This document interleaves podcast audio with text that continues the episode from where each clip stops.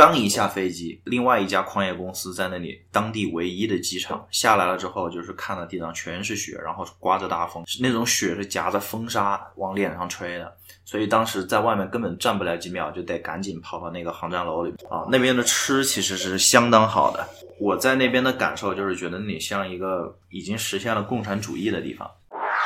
欢迎收听歪椅斜桌，歪椅斜桌的公众号现已开通，打开微信订阅号，搜索歪椅斜桌的全拼，谢谢关注。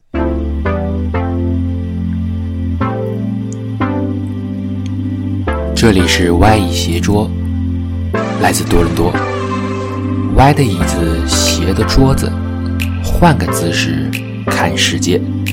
我们呢，就这么一聊，您呢，就这么一听呗。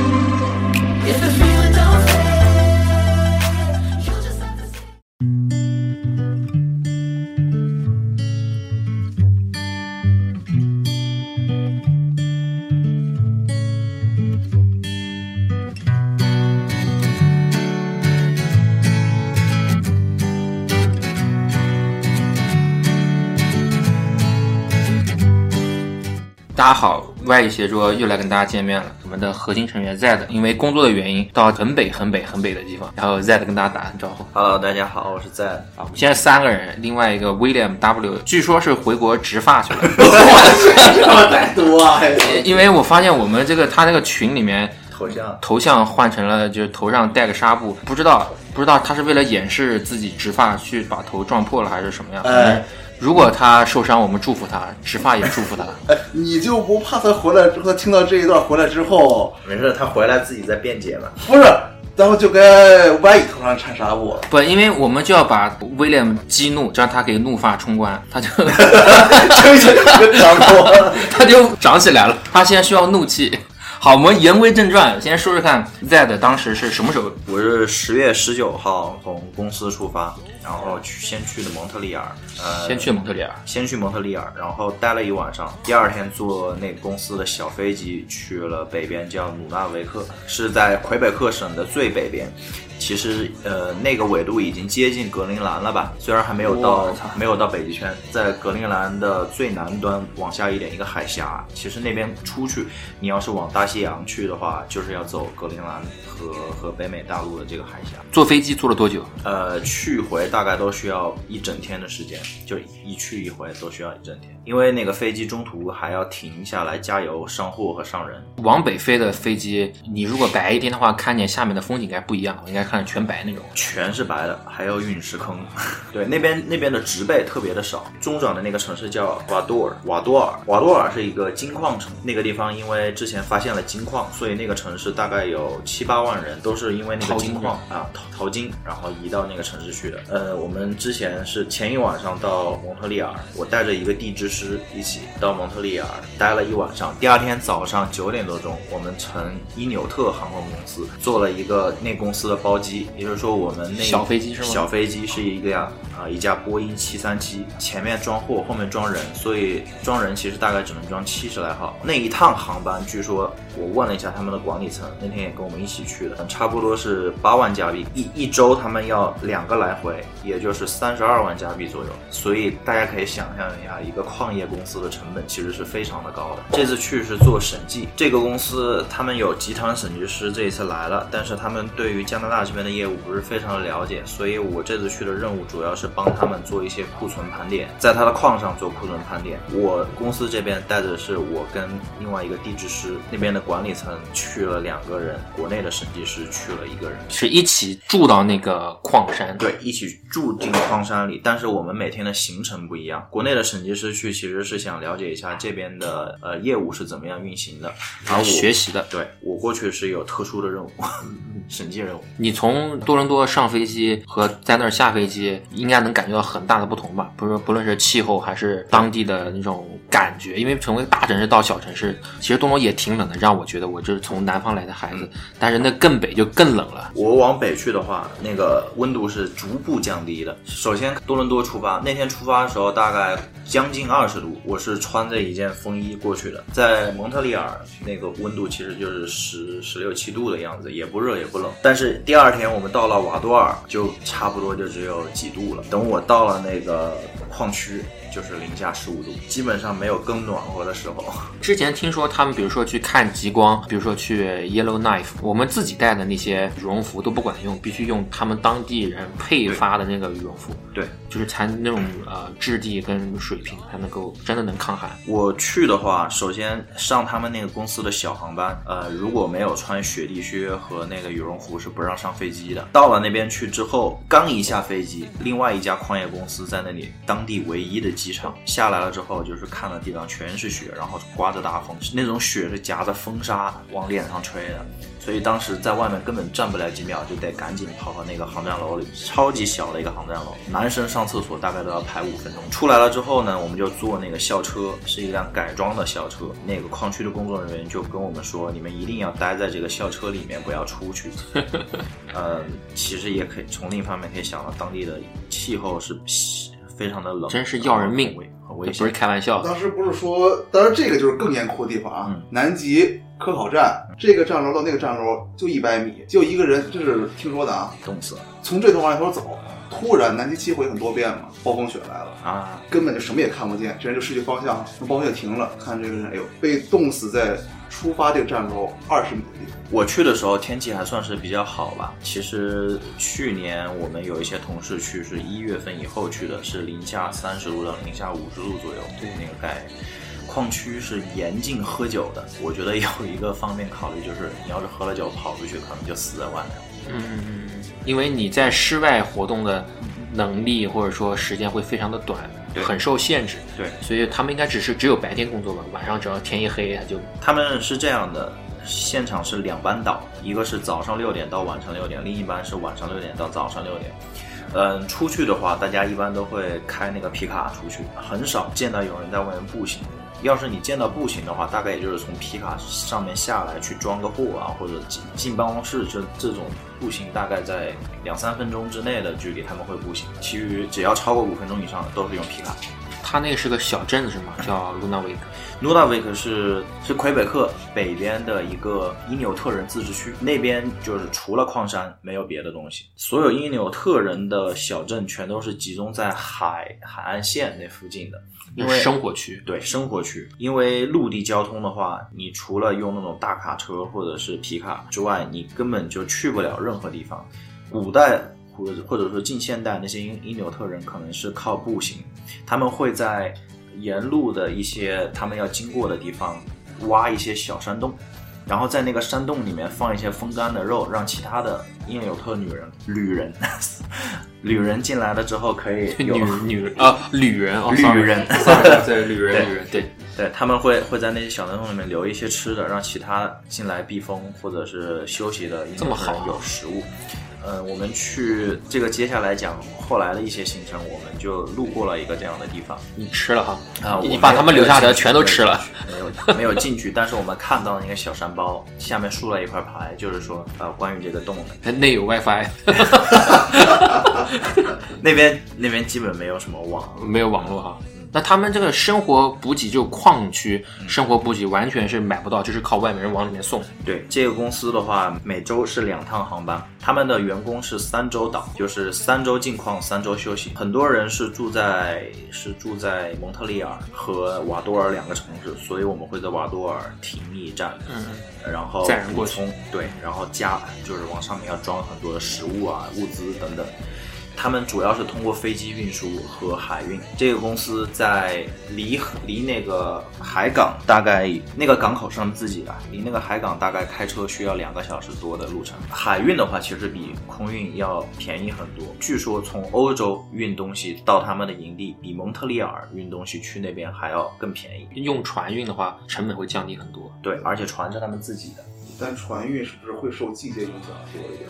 港口要冻住了。啊，他们有一艘自己的破冰船，那边每一个，那边每一个矿业，他就是做这个生意的。你想想看，人家什么都都有。到了那个地点，你下了飞机之后，他你你刚刚说了嘛，坐校车，对，坐校车是进营地，对，进营地你们住的是他们的那个矿区的板房，也不叫板房吧？超呃，他就是用集装箱和那种预制钢板造出的一个超大的营地。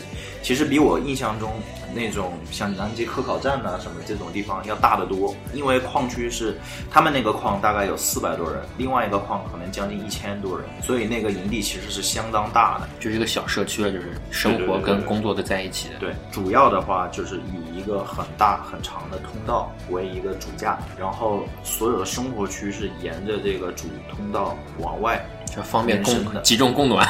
对，方便集中供暖。然后每一个房间是一个集装箱，嗯然后里面有床、有电视、有桌子，啊、有淋浴间和厕所。像如果我们这儿有热水不奇怪，他们那儿有持续供暖跟热水，就觉得挺难得的哈。对，因为那个地方没有自己没有那个电网嘛，所以他们所有的电全都是靠柴油发电。就这一个营地，大概有三四个柴油发电机组，然后持续的二十四小时不断的供电。因为之前我在沙特是坐铁路，嗯，那是在麦加的沙漠里面，那是七八月份那么大的营地能集中供冷气，也是挺牛逼的一件事情，一样。他们是靠柴油发电机的那个余热来供暖。呃，夏天估计就很凉爽，不需要冷气。对，夏天在那应该我估计夏天可能也得供点暖。夏天十几度吧，其实还好，不需要怎么。夏天就是正常的。夏川，你要是你这个体格出去穿着短袖也能往外跑。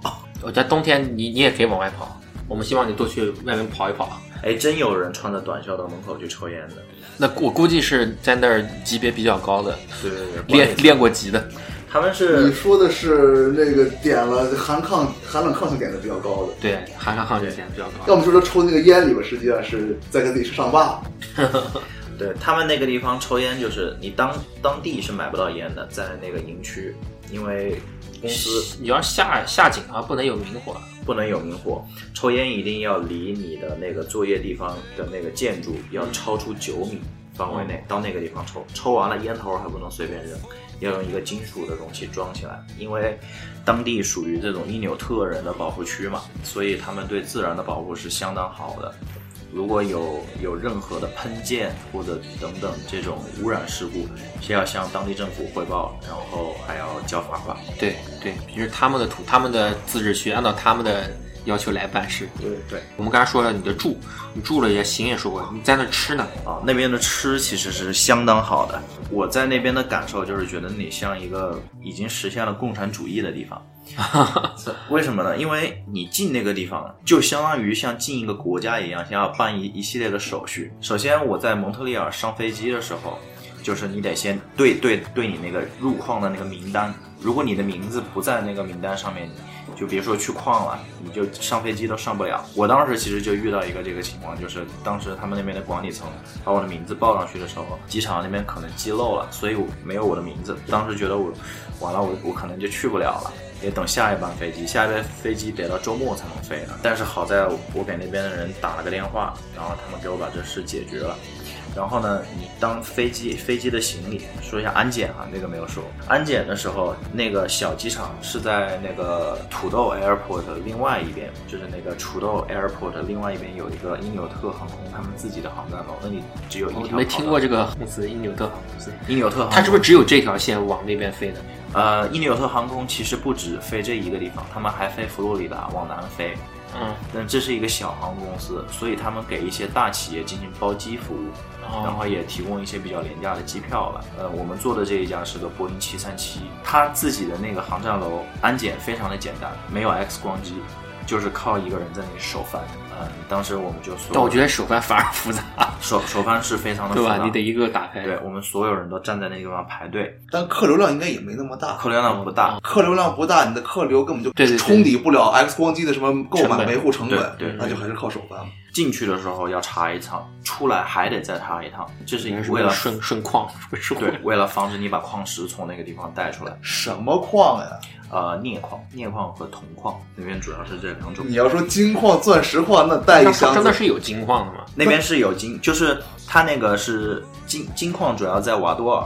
对呀然后咱去我在的那个地方方是不是镍矿金矿对，镍矿跟铜矿。但中转站不在瓦多尔。为什么提到安检了？是说这个东西进去就像你去一个另外一个国家旅游的一个行程一样，只是不查护照。你进去之后，呃，安检完了之后要填一张小卡，那个卡片上面血型是吗？愿不愿意把你的捐肝脏什么捐？哎，血型这个东西倒倒没有在当当天填，我在去之前向他们管理层要汇报我的名字和一些健康信息，嗯里面就包括你你抽不抽烟，你喝不喝酒，然后有没有一些情况导致于你不能在寒冷地区或者恐高等等，是是是不能在这种地方工作。这个要填一张健康表，由他们医生签字同意了，我才能去，有点像在国内去西藏西藏旅游。对对对，我想对对对，在机场安检完了之后，你就会填一张那个小白卡，上面填你几号进去，几号出来，嗯，然后房间号什么的。房间号进去以后，他会再给你分配，但你得填一个你的那个呃监护人的名字，当天那个营地里的监护人，就是管管理层的一个名字，你得填上去。然后进去之后，你要把这张小白卡交给他们的那个 dispatch office，嗯，dispatch 就是调度站，交给他们的调度办公室，换一个什么呢？换一个挂锁和一把钥匙。这个挂锁待会儿接着说是干什么用的。应该是这个钥匙身份识别。对，相当于一个身份识别，然后一把钥匙就是去开你的那个房间门的，是两把，一把开这个锁，一把开房间钥匙。就整个行程就像你你去一个国家，就是用一系列的制度或者流程降低风险，对对从最开始就控制风险。对，出来的话就是你把那个锁跟钥匙退回去，换这张小白卡上飞机，然后托运行李等。为什么就回到吃这方面了？为什么说这像一个共产主义的大集体？就是免费是吧？对，因为所有东西全是免费的。啊进去之后，他们有自己的食堂，食堂里面有大厨，早上六点供一次餐，然后中午十二点供一次餐，晚上呃晚上六点供一次餐。工人的倒班时间是早六点到晚晚六点的，然后晚班时间是晚六点到早六点，所以说那个早饭跟晚饭的时间就卡得特别严，就是早上六点到七点和晚上六点到七点，过了这个时间之后，你就没有热东西吃了。但是不用不用担心的是，它那个餐厅旁边有一个小房间，那小房间里面有冷柜，冷柜里面有打包好的当天的食物，但是放在冷柜旁边就有微波炉，你可以去热，然后有果汁、三明治，呃，水果、鸡蛋。牛奶各种东西全应应有尽有，这你什么时候饿了就进去吃。这个我还蛮有体会的。呃，因为我之前在沙特工作的时候，是它只是温度不一样，在呃反的就是对，它是在沙漠极热地区的酷热的情况下造铁路，也是两班倒，早上六点到晚上六点，晚上六点到第二天对六点，吃的也是免费，而且也做的特别好。后来我想过是为什么，就是你在那个封闭的住工棚，你没有娱乐，你没有时间娱乐，没有心情娱乐，你在吃你吃饭是你每一天你能觉得让你心情好一点和跟别人沟通的一个机会。对对对所以他就把那个做的仅有的一个时间帮你做好。那段时间我长了很多斤肉。你如果在那儿你多待几个月，我跟你说，trust me，你肯定就是更胖了。就当时上飞机之前嘛，然后就有人过来搭讪说：“哎，你你是不是去这个公司的？”我说：“是啊，我们这趟不就是去一个公司的吗？”他说：“是。”我说：“那边听说吃的东西特别好。”他说：“对，我去了之后回来就得狂减肥，去了之后长了二十多斤。对，每每天变着花样让自己开心一点个。低温不足以燃烧脂肪，反而是就是吃的增加的脂肪比低温燃烧的还要多很多，啊感觉。就是他们工作非常的辛苦，嗯但是辛苦完了之后，他们也会吃的特别多，就是然后就去睡觉了，对因为需要睡眠。所以由此看来啊，运动减肥，单纯靠运动减肥是没有用的。对这这都你看，工作辛苦不说，温度还这么低，嗯这理论上是绝好的减肥的环境。对可是反例来了，他们那边有一个运动区，就是他们特别做了两个健身房给这些员工锻炼。但是我当时去看的时候，很少有人在那里面对跑步啊。你说那些上上晚班的，本身就已经是体力劳动，你把脑力劳动的人才会去健身房锻炼锻炼。你本身就已经体力劳动了，上晚班的，你有有什么必要去健身房？对，早上六点钟回来吃个饭就睡觉了。所以，所以那边我们去健身房玩的时候，也就是跟那当地的那些管理层在玩，你很少看到工人在里面锻炼。对，管理层是脑力劳动，工人天天锻炼，对，可就是啊你。那里面的人很和谐，就是互相之间见了面都会打招呼，然后聊天，然后他们下午会有一个那个咖啡时间 （coffee break），大概十五分钟左右，他们都会跑到那个餐厅里面去坐那里喝咖啡聊天，聊天。就是为了防止他们过度疲惫，然后在矿井里发生事故。对，一个是过度疲惫，可能如果他们经常不接触别人，可能会抑郁，就是心情上对，会影响他们工作状态。那边会有极昼极夜行。会，其实没有正在北极圈里，离北极圈大概还差大概十度左右就到北极圈了。但是在冬天的时候，那个日出时间最短的大大概也就只有四五个小时，嗯，所以大部分时间都是黑夜但是对于挖矿来说，其实白外边是黑的，白的它都无所谓。啊。那个矿分两种，一种是露天矿，一种是地下矿。哦地下矿的下话封闭情况下面会有很多那种矿灯，露天矿就不太一样了。露天矿是整个在大的探照灯外面的，它是有一个大探头灯在下面，在那个井最底下，然后，但是那些工人全都要戴着那个矿矿的头盔，在那你也会全副武装的吧？我没有进矿里面，我的主要工作是在它的仓库、仓库和它的那个燃油这两个方面，我主要负责这两个方面的盘点那。你有没有因为进营区而额外的一些装备上对你有些要求呢？嗯，这个当然是有啊。一般进营区的话，会先进行呃几个小时的安全培训，呃，告诉你在这个营区会发生什么样的风险，就包括动物袭击人类，然后什么落石啊、呃机械碾压这种情况都会出现。呃，出去的话，我必须是要穿穿他们的那个安全鞋，嗯安全鞋劳保鞋。对，那个上上面有一块钢板，下面有一块钢板，对对对对，这个可以防止五十公斤重的东西掉在你的脚下，造成造成的那个伤害。然后呃，穿橘黄色的那种安全服，这个是当然是保暖的，是有连体裤加那个加那个外套两部分组成的。呃，其实女生穿上去之后会非常的吃力，所以当时跟我们一起去的那几个女生，她们就没有穿那个连体裤，因为那样走走起路来非常不方便。然后手套、眼镜和那个安全帽，这些都是必须要戴的。如果你要是进那些像像像选矿场和那个粉碎机的那种车间，你必须要戴那种特制的手套。我也不知道是为什么，防脚防切脚割，对对，反正对于安全方面，它的保护措施是非常严的。因为我们没有去做那个安全培训，因为我们只只待那么几天嘛，呃，他就要求我们凡是外出那个主要的生活区，你都得有一个人陪同。就是他们就是里面的人，当地嗯就是工作人员。对对对，工作人员陪同，否则的话你自己出去很容易遇到危险。就包括我在数货的时候，我时不时要下车到处走走一圈嘛，就可以看到有很多那种工程机械来来往往的开，有那种特别大的卡车，你要是一不小心走到它的市市区盲点里面了，很有可能就被它碾了。你在那儿待了几个晚上？四个晚上。对，二十号到二十四号，那你每天的工作时间是？呃，我大概早上五点半钟起来，然后六点钟跟他们去吃个饭，我就出去了。然后回来的时候晚上六点吃饭，中午会会停下来吃一下饭，就是跟工人一样，每天工作十二个小时。那呃你有跟他们聊天吗？跟工人们？一直在聊，嗯一直在聊。这是在魁北克的一个区，所以那边的工人大多数都是说法语的，呃，因为他们的母语是法语嘛。有一些比较年轻的人，他们可以说比较流利的英语，但是年纪稍微大一点，他们的英语说起来非常的吃力，你跟他们交流上会有一些障碍。但是他们每一个人都特别愿意说，Dare to speak。对，就就像我遇到的那个跟我 I speak very poor English, 对，but I dare to say。就是那个呃，跟我一起主要是负责仓库管理的一个员工，他的英语就说的特别的烂，很多时候他要提前来想，就是要怎么样来来说这个，他知道法语怎么说，他但他要转换一下用英语说出来，嗯，比如说那个呃集装箱，那你是不是学了很多法语词？我也不知道他说的是法语还是英语，反正他他反正说了你听不懂懂。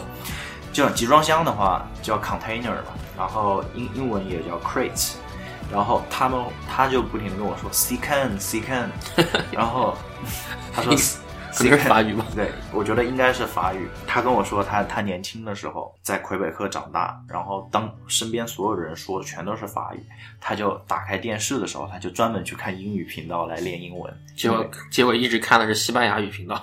他看的是是英语频道，但是他看的是什么呢？他看的是辛普森一家，啊然后那个老友记，像对这这种老友记可能还行啊，啊，对对对对对。但是后来别是 Happy Tree Friends 就可以，那边有没有说英语？有还还真有有有英还真语吗？啊，那词汇量就仅限于很变调的英语，但是认真听的话能听出来是英语。他不停在跟我吹嘘说他的英语比别的人好，但是后来有几次情况就是我们找不到那个货在哪，他跟那个后勤的人打电话，然后他他打电话就全是法语嘛。后来那个后勤的人说，你每十五分钟给我打个电话，我受不了了，我直接过来跟那个审计师说吧。然后那个人一上车就开始跟我流利的用英文交流。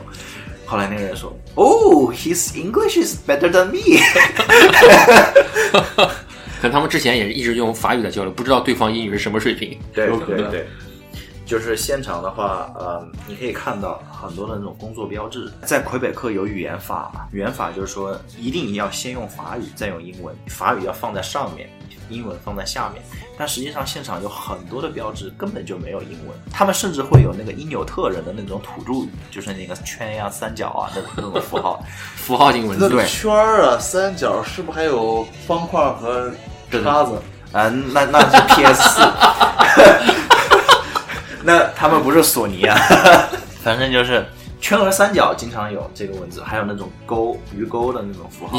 你你懂意思吗？有人跟你解释吗？啊、没有人跟我解释，但是下面有英文嘛。而且那个公司，我们那去的那个公司是有中国背景的，所以现场有中文的有 B N B N Venue，然后 Welcome，然后热烈欢迎，然后下面还有那个纽特人。讲到这个语言啊，讲到这个语言，其实我发现了一点不同。在多伦多生活了这么久，你听那个车报站的时候，一般都是先说英文再说法语，啊对吧？同一班航班，我们坐的是那个呃 WestJet，叫西西捷西捷从多伦多起飞的时候，先说的是英文，再说的法语。在蒙特利尔降落的时候，就变成先说法语，再说英文了。然后坐那个因纽特航空也是，因为在整个先报方块、叉、三角。因纽特航空真的上面上面的文字是有三种文字的，是法语、英文和那个因纽特语。对啊，也是。你这次是去了整个魁北克省，他那边的我不能说独立，这种自主意识是非常强的。对，如果他就是要去掉这个英文世界，对和加拿大对他的一些影响很明显。但是但是其实他们相对于法国人来说，其实已经很被很很被英化了。比方说他们的那个西瓜这个词怎么说？他们叫 melon dune 还是什么？但是这个用法在法语里面是没有人会这么说的，所以他们自己觉得自己很法国，但是法国人过来看觉得他们很英化。然后特别有意思的就是你看到一些那种像 stop sign 这个停车牌，红色的，其他地方你看的就是英文 stop。对他们好像是一个，啊啊嘿，A R R E T，这是法语。对对对对对对，但是在矿区的话，他们会有三种语言，上面是法语，我不知道读的对不对，叫阿嘿，然后下面是 stop，然后再下面是那个因纽特语，因为矿区他们规定了要雇佣一定比例的因纽特人。这集已经聊的差不多了，快三十分钟。下期我们将继续跟大家聊 Z 在因纽特自治区的一些故事。OK，这期先到这，大家拜拜。